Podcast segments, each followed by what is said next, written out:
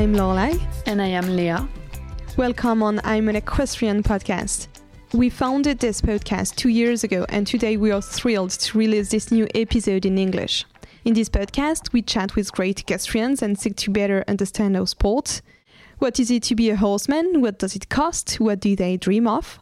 We hope that each of our episodes will participate to strengthen your passion for horses and to empower you as a horse lover, a horse rider, and a person. The equestrian we will introduce this week is, first of all, a rider. He has already represented Ireland in more than 128 Nations Cup. He has participated to three Olympic Games, two World Championships, and six European Championships. But he also is one of the greatest businessmen of our industry. He is the one who processed the purchase of two French Olympic horses, Urvoso du Roch and Berlux Z. The man created Karlswood Stables in Ireland and he is based in Wellington during winter. We met him during our stay at the Winter Equestrian Festival. Cian O'Connor. Through this episode, you will hear Cian's story and learn about the obstacles he has had to overcome to get to the place he owns today. Cian also detailed the way his system works. He talked about how sport is built, both in Europe and in the US, about the perfect horse that he and Leslie keeps looking for, about his team, about future, and about success, his success. A huge thank you to Cian for welcoming us in such an amazing place in their Wellington stables. Another incredible moment that felt suspended from reality. And today's episode is sponsored by Belgium based company Sanequin. Sanequin offers an exclusive range of quality products for horses and for the environment of the stables. All their products are natural and tested through an extensive scientific process, which are, I think, the two main standards to take into account when providing your horse with supplements. Over the years, Sanequin teams have worked in tight collaborations with specialist veterinarians to bring natural and effective products that are all scientifically proven, safe to use with horses, studied to be time and cost effective, and obviously guaranteed non doping. Just like our guest, Cian O'Connor, many top level riders and trainers around the world have already adopted Sanequin's solution to support the health and performance of their horses. And here are some figures that speak for themselves. During the last Olympic Games and World Equestrian Games, more than half of the riders were using Sanequin products. If I had to pick one out of the many products available in their range, I would definitely pick the Sano Stress range to give my show horse, Callisto, some extra calm and confidence in the ring. Sano stress is a natural complement for horses that may be sensitive or subject to stress at work, competition, as well as during transport. It has been conceived solely based on high quality essential oils, effective to bringing calmness to anxious horses. The main mechanism of action is stimulation of the olfactory receptors of the nasal mucosa and the activation of the neuromediator system, creating an anxiolytic effect. Sanequin is currently present with worldwide distributors in Europe, North America, Middle East, and Australasia, but you can also order online on www.sanequin.com. Before getting immersed in this conversation with Cian O'Connor, here are some words Max Wachman said about him. I started training with Cian just over four years ago. He was always someone I admired and looked up to. He's a very good Irish show jumper. He's been amazing to train with. He's an unbelievable coach, unbelievable with the management of the horses and everything. So no, it's been really great training with him and I've learnt a lot. As a rider, he's amazing.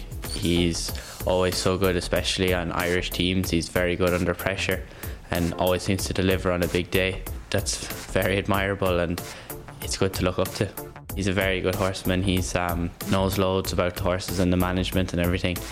He's very good with the horses. He can he can always spot problems before they happen, and no, he's a very good horseman.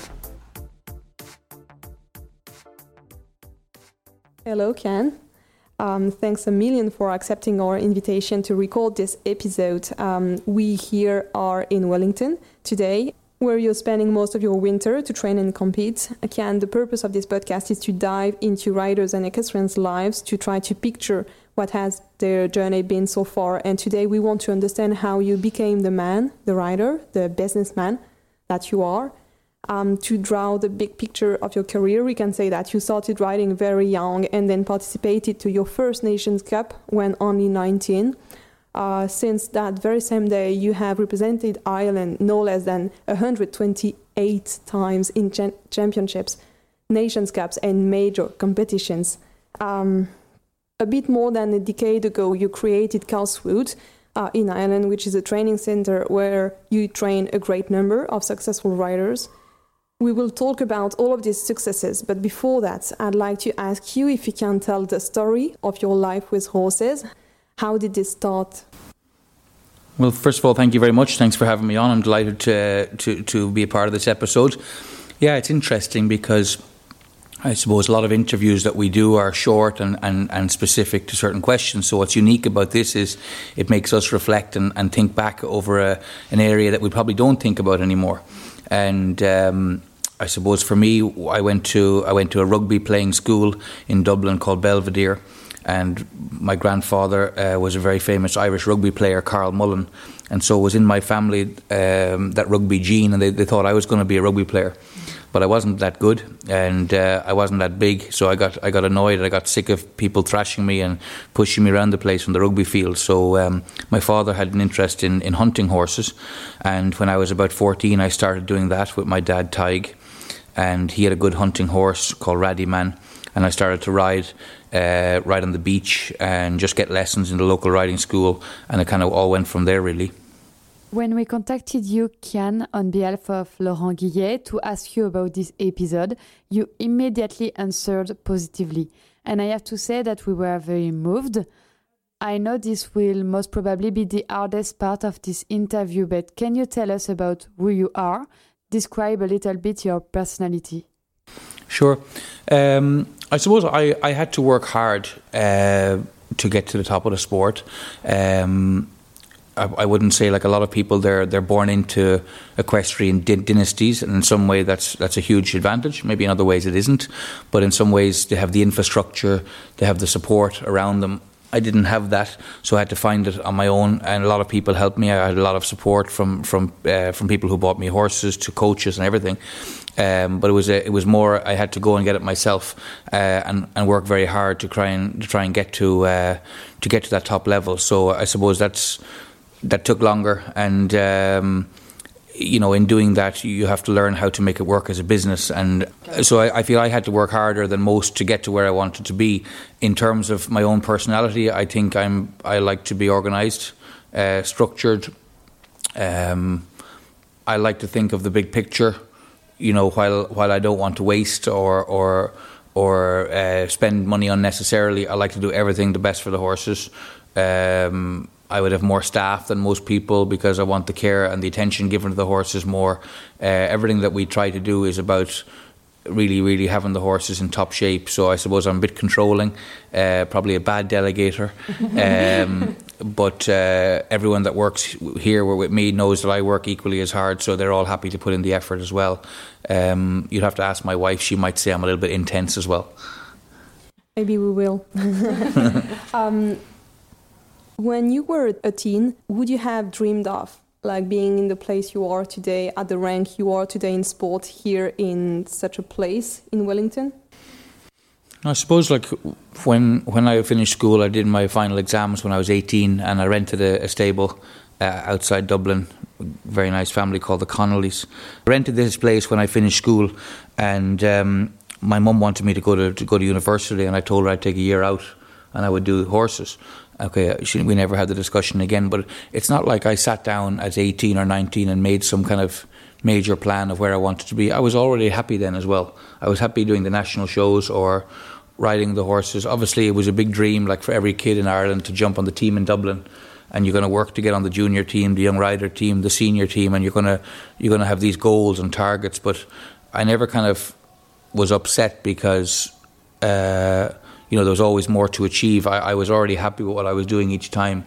In fact, it's later years that's harder because you try to repeat the success that you had in previous time, and that's sometimes hard, hard, hard to deal with emotionally, and, and, and to keep yourself horsed and to keep yourself interested and motivated when other things come along, things that are important like family, uh, business, all those things. When you're in your twenties, you don't have those things to think about. I see riders here now in Wellington, and and and they're going very well. They don't have maybe the same commitments or the same uh, stress or, or, or other uh, factors in their lives, and you can see they're as free as a bird and everything comes easy. And, and, and so I think life, and, and especially equestrian life, it's like a book in chapters, and you have to be prepared to turn over the chapter and uh, things are different when you're 18 to 25 to 40 and so on. So uh, it's it's uh, it's unusual to be philosophical about it, but I think when I look back, I've been on the road now for 25 years, and uh, hopefully I can do it for a few more years. Mm-hmm. But there's many different emotions and and many good memories. Let's talk about your career, Ken. What have been the main steps of your riding training and even business career? I suppose with business, like early on, my father it was a businessman. He bought and sold property and cars and everything. So I always knew the idea of buying for a dollar and trying to sell for a dollar plus a bit more. Uh, so so I've always been happy to trade and sell.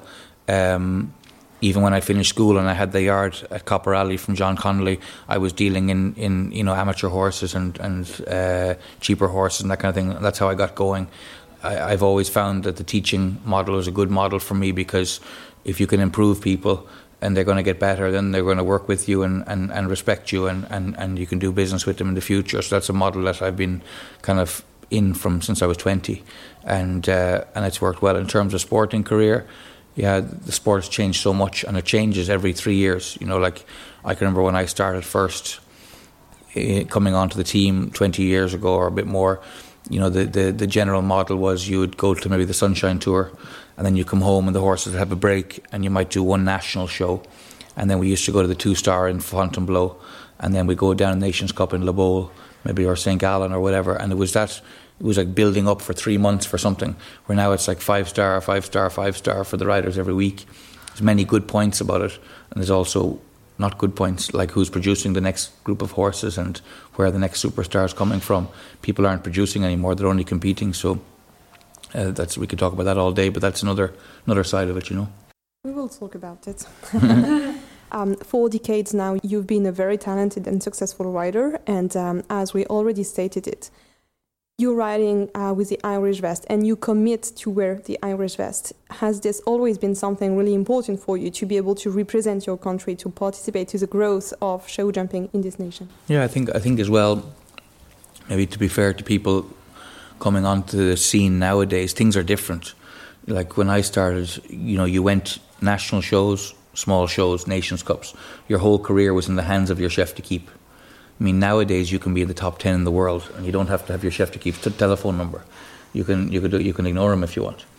and, and and and so the Nations Cup, the FEI have let it decline a little bit in its appeal. I suppose the same as the World Cup, but um, other circuits have come on and, and injected a lot of money into the into the industry, which has only been positive.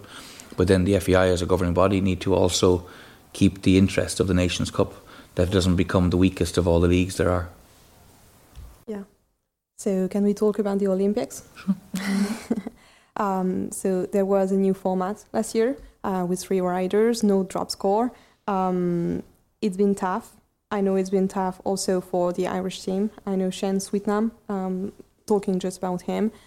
What's your opinion about that? How, how did you experience it um, from your position, and also what did you think at the time it was happening? Yeah, it's tough, and, and listen, there's all different points of view, but I mean the main point of view is everyone talks about about you know looking after horses and, and, and trying to do the best for the horses. And obviously, if you can have a drop score, it's better, particularly when Olympic Games are far away or a lot of horses have to compete a lot to get to that Olympic Games. How healthy are they, and so on and so forth. So, in horse sport, having a drop score makes total sense, and, and anybody with an ounce of common sense would agree with that. I don't know, are there other agendas? Um, we've seen letters from the IOC, we've seen uh, people in the FEI uh, argue about more flags, but to my mind, it's all a smokescreen. It's all it's all nonsense.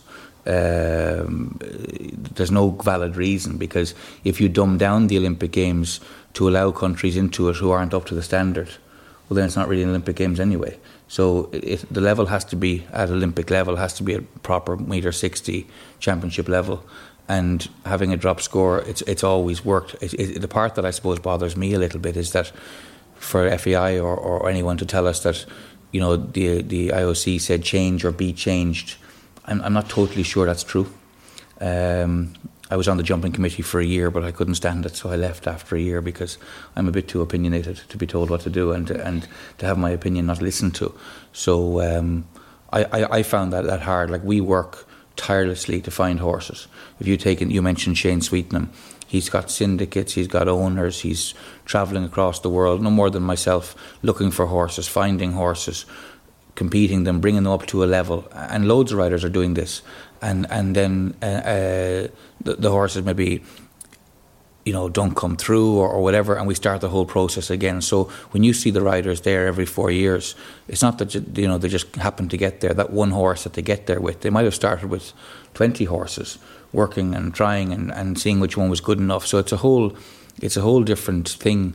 Uh, and, and, and so for us as people who are doing it at the coal face and who know what it takes, I've been in three Olympic finals. I think that that uh, people who who who who say the opposite just don't understand.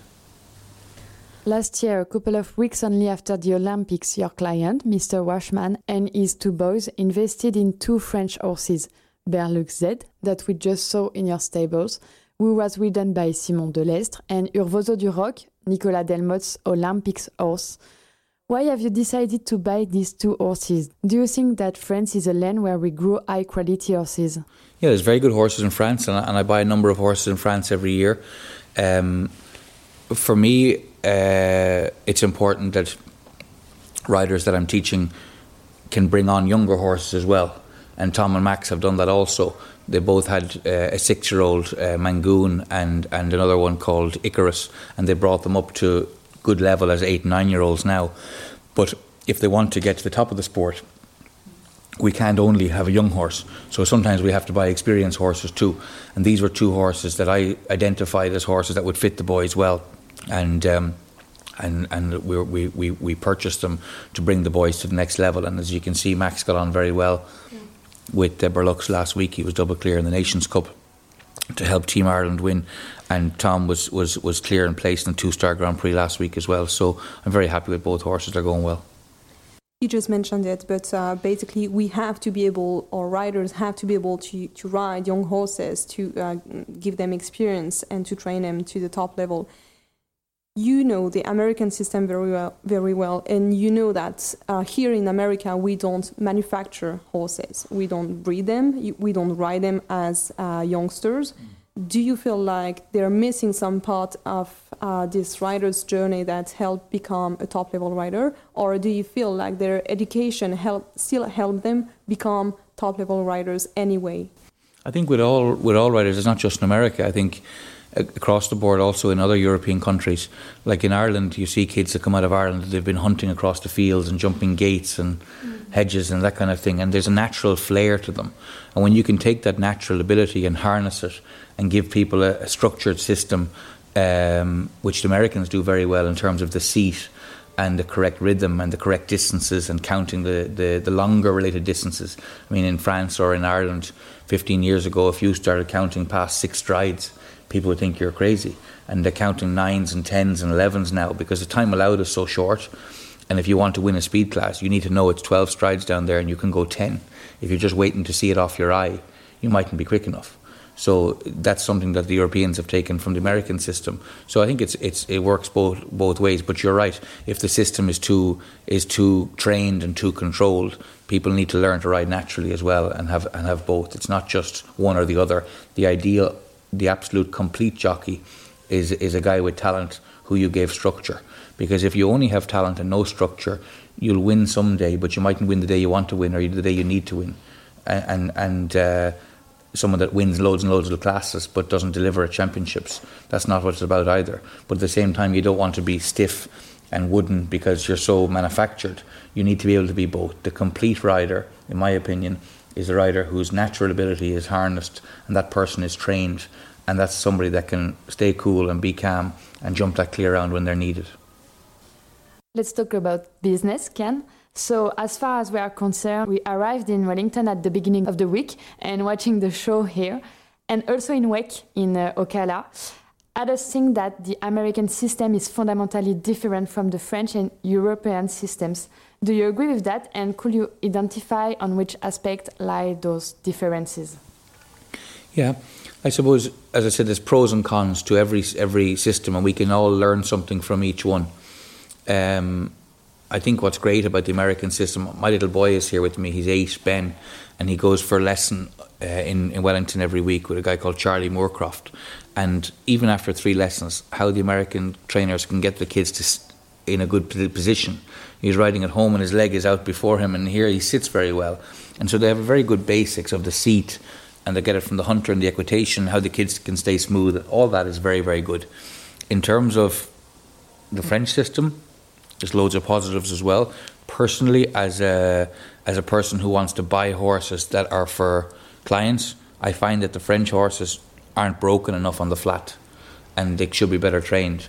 Yes, maybe the breed and whatever they used to say it takes a French man to ride a French horse, but but yeah, really. Yes, they were saying before, yeah, because they go so unorthodox, you know, and you ride with this big rhythm, and these guys can ride in this fantastic gallop with feeling but you can't sell feeling. You have to you have to ha- make the product saleable, and so um, bit by bit, I think horses conform a little more. I went to Fontainebleau Young Horse Championships last year, and I bought f- four horses there.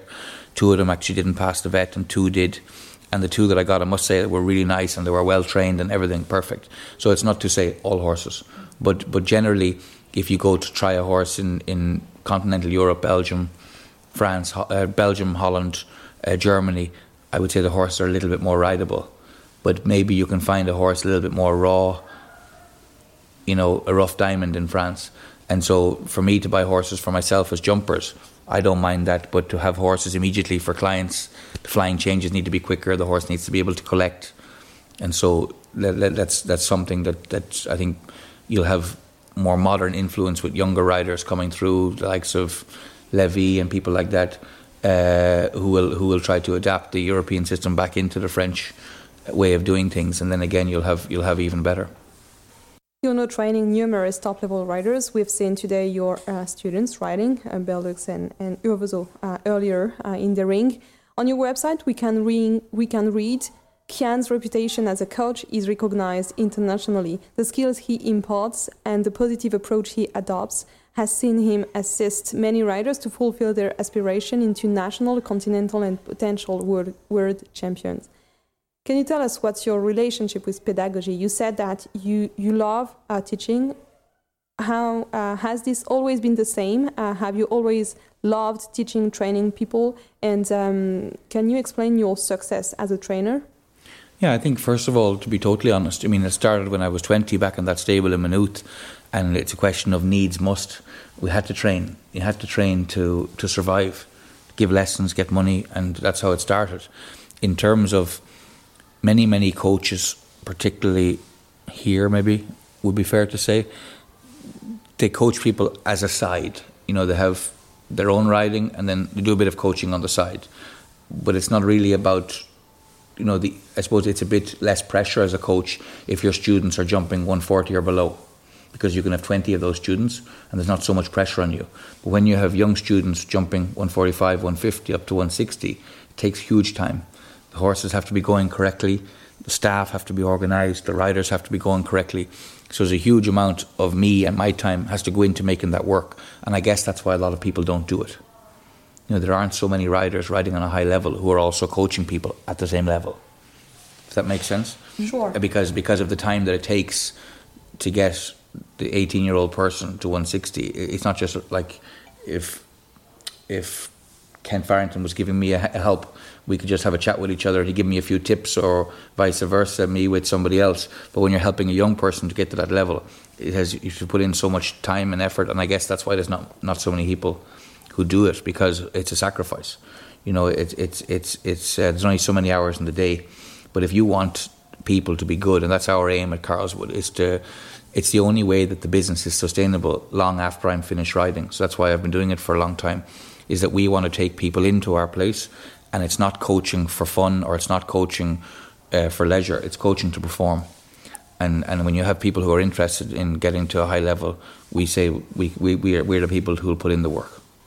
So can you tell us how you work with Max and Tom? Like how do you allocate your time, your efforts? Yeah. Uh, what's the system here? Yeah, so basically, like it revolves around having good staff, good people.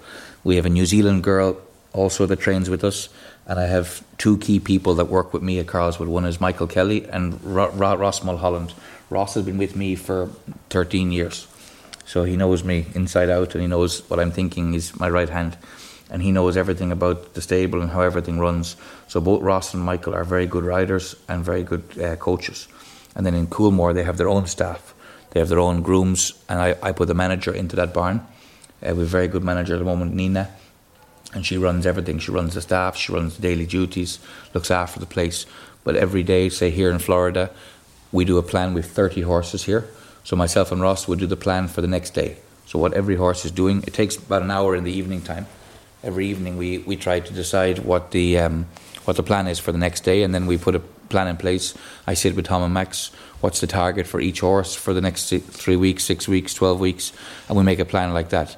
And then here it's difficult because Tom Max are doing school online, so they can only ride in the afternoons, uh, Tuesday, Wednesday, uh, Tuesday, Wednesday, Thursday, and then they've they have uh, they have no school then at the weekends and they're riding. So we work the horses. We make sure the horses are in shape for them, and then when they when they come to ride after school, also they have lessons. Cian, you are for sure a businessman. You sell many horses every, every year and you invest yourself along with investors in top level horses. As per Laurent Guillet, who interviewed two years ago, you seem to always be at the right place and the right time, surfing in the right wave. When talking about his way of working, Laurent said, When we are not moving forward, we actually are going backward. Do you share this opinion? The only way of doing business is to stay ahead of others, to be leading the way. Yeah, I think, as I said, it's- even for me doing who are, I'm living in this world every day in the horse world. It's amazing how it's evolving, and if you stay stuck in your way, you'll get left in the past. So, like, like now with the internet and with live streaming, Michael Kelly spends half his time helping with the horses, and the other half of his time he's looking at videos. So he's research, and when we go home, he's going to do more of it. He's going to go to horse shows, and he's full time sometimes people talk about they have scouts working for them, but the problem I find with, with, with scouts, the scouts would be people who are employed by successful people and they go and they ask the price or whatever. I think people don't like that. I think for the good horse, they want to talk to me, they want to see me there. So what we try to do is research the horses that stand out, the ones we don't know. We look into their background, we look at their results, we look at their videos. You can check everything now. Every country has a national website in French Grand Prix and so on. Uh, Clip My Horse has a lot of videos on, and then you can you can you learn the backstory in the, each area. I know people say, "Hey, check that horse," and then if we like it, we get on the plane, we go and try it. And um, I'm quite quick to make up my mind. Uh, if I didn't like the backstory, it's as important for me as the horse. I like to know who had the horse, where it came from, why is it being sold. I always think I'm not the most clever person in the room, and if the horse being offered to me, did somebody else not take it for a particular reason? So I never try to think that I'm the smartest one or that I got there first. I always think why are they why are they selling? And okay, because we got you know years ago, it was always Jan Tops had the reputation with the best clients of finding the best horses, and I find a little bit now people know we've got good clients that we have the capacity to buy a top horse, and sometimes people will keep a horse for us or will contact me about a horse. But also we have to buy value. Not every horse is going to be Olympic level, so I also want to buy a good three-year-old or four-year-old or five-year-old that I can flip and make money because every month Karlswood has big expenses and big costs. So it's a it's a positive that people see us as a customer for a good horse, but not every horse we're asking about we think is Olympic level. So sometimes people get carried away when we ask. So that's Michael's job. Michael's job is to research the horses, bring me a list every week. Then I look, and then we'll start to to even do more. Uh, we're not selling a huge amount of horses, or maybe we sell twenty five a year. But at the moment, when I'm trying to compete at a high level, it's it's good enough. Like maybe maybe after the 28 Olympics. If I decide to stop riding, that's another six years. Then we can go full. I think that would be possible. Also, Tom and Max are very interested in the business. They're very shrewd, switched on young men, and also hard workers. And we have an idea that maybe we can have a, a business model. Max, Tom, and myself have a, a show jumping uh, trading business, talking about you know trying to do something that other people didn't do, and and tr- trade at a very very high level, and uh, that would be that would be interesting. But the problem is when I'm riding, also my family, the coaching, just I don't want like half doing things, so I just put some things to the side until I can fully focus on them. Are you in 2022 looking for the same horses that you were like 10 years or 20 years ago? Are the good horses the same or are you looking for the same qualities in priority or is this has this evolved as per sport and as per business? I think everybody yeah, I think the sport has changed. The time allowed is shorter, faster.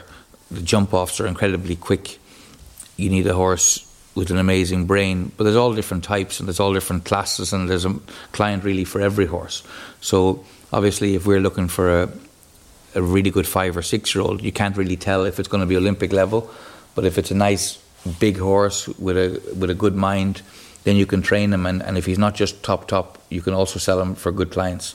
So you're trying to. I'm not really interested in buying a horse that's crazy difficult to ride and jumps like hell because then if he's not good enough, you have no road to go. So I'm more interested in buying a, a nice horse, 16, 168, 170 tall, that is a good gallop and a good balance, and that you can sell with the, the for the biggest classes and, and also for the amateurs. Really, it's important to have a horse that jumps the second pole easy. I want a horse to be very careful, but I don't like horses where you have to ride like hell for the combination or for the back pole, because these horses are very hard to sell. You said that, and we talk about it a lot with our guests. Sports has evolved like crazily over the last years. How did you do to uh, keep updated? You know, to um, follow the same path as sport, to always be on top of sports. How do we do, like, to improve, to uh, adjust? You have to make sacrifices. Like some things, in some ways, I've moved with it, in some ways, I haven't moved with it. Like I've never followed the ranking, for example. My ranking has always been okay, one time I was top 30 or whatever, but it's never really been something that I've chased for a number of reasons. One is I don't want to do 45 shows a year. I also have a home life. You know, I do maybe here, which is about four big shows here. Normally, if my, I, I, we'll talk about that in a minute. If, if the horses were at a high level, I'd normally do three or four big shows in Wellington and then maybe 10, 12 other shows. So okay. I'm talking about doing a third less or two thirds less than everybody else. And why do I do that? Well, I know the sport has changed and I know it's a race to go from this five star to that five star, but there'll be a lot of guys there. That's the choice that they make and it suits their life.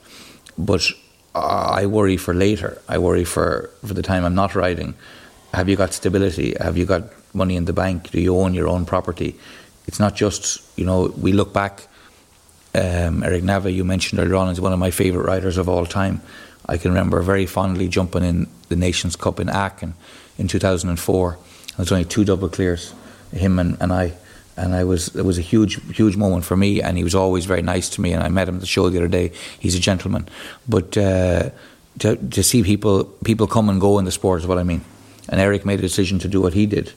He spoke to you about that, I presume. And and and so you make a decision. Do you want to have a room full of trophies and and uh, nice things and have nothing else, or you want to find the balance in life? And I think when you get married and you have children, that changes a little bit. So when you say, How have I evolved? I have evolved in some ways, and in other ways, I've chosen not to because uh, I, I, would like to do Nations Cups, I'd like to do championships, I'd like to do Olympic Games, but I haven't evolved in the rat race every week because I don't think that's what, what I'm about, and I don't think I can have my Karlswood and my business if I was to do that. Last week, Cian was the Nation Cups here in WEF, and we have seen many riders wearing the Ukrainian colors armband. Living here in Wellington and in these amazing stables might seem like living in a kind of bubble apart from the world. And can we remain connected to the world and to what surrounds us when living in such privileged area? Totally. No, no, we're lucky. There's no doubt about it. And and when you see what's going on in the rest of the world, it really makes you think. You're worried about four faults or a, a bad round or whatever, but it puts it into perspective. Really, what everyone else is going through, you have to worry about your survival, or worse still, the survival of your children. So I mean, that's that's just horrific. Yeah, we're getting closer to the end of the episode, but uh, we still have two questions for you. No problem. Um, maybe not the easiest one. You'll you'll let me know. Um, you're part of the best writers, best secret friend, businessmen of the world. Do you consider your life a success? Sure, I'm happy with what I do. Um, my biggest success is probably my two kids. I get great great pleasure when I see them every day. They come into us about quarter to six every morning, five forty-five. They're looking for their iPads, but we have a rule they don't get them until six o'clock. Okay. And we, we hear we hear little feet coming in every morning. Cara is only five, and Ben is eight. So, you know, it's important to to hopefully they enjoy it. If they don't enjoy the horses, that's fine too. But it would be nice if they did because we have Karlswood at home and they can they can enjoy that and, and, and work within that if that if that's what they wanted. But yeah, no, life has been a success. I've been I've been lucky though as well. I've been lucky because of the people that I met and the horses that I met. You know, you can you can work as hard as you like, but if you if you don't get the breaks, you know, a, a lot of people helped me along the way, and I suppose then you take those opportunities and, and you bring them to the next uh, to the next stage. I've had some very good horses um, and some good victories and, and plenty of championship success, but I'd love I'd love a little bit more. I'm not ready to go just yet. That's perfect. And the last one question, Ken, where do you imagine yourself in 10 years from now? Ten years from, ten years from now is uh, thirty two. I guess uh, the Wachmans will be at a very high level, which is what I want them to be. Um, I'd like to have other business interests, not just horses. Uh, definitely be stop riding then, that's for sure. And uh, maybe my kids are doing it and I can enjoy it through them. I see other people whose children are doing it at a high level, like Philip Arts, and it must give great pleasure uh, when you see your own children doing it. So that's something I look forward to. But I think it's just I have so many ideas in my head and things I want to do and expand and stuff. But I don't want to give myself a nervous breakdown and trying to, to take on too much. So I want to try and do, like I said, try and do each part of it right at this moment. But uh, yeah, every day we get up, we're we're lucky to work with horses and we're lucky to do something that we enjoy. So um, hopefully we'll be in the sport for a long time to come. That's what we hope for you. Thank, you very much. Thank you. Well, here's the end of our episode. Thanks for listening. Big shout out to Cian O'Connor for his time and kindness. A French translated version will be available next week. And in the meantime, take care and have a nice day.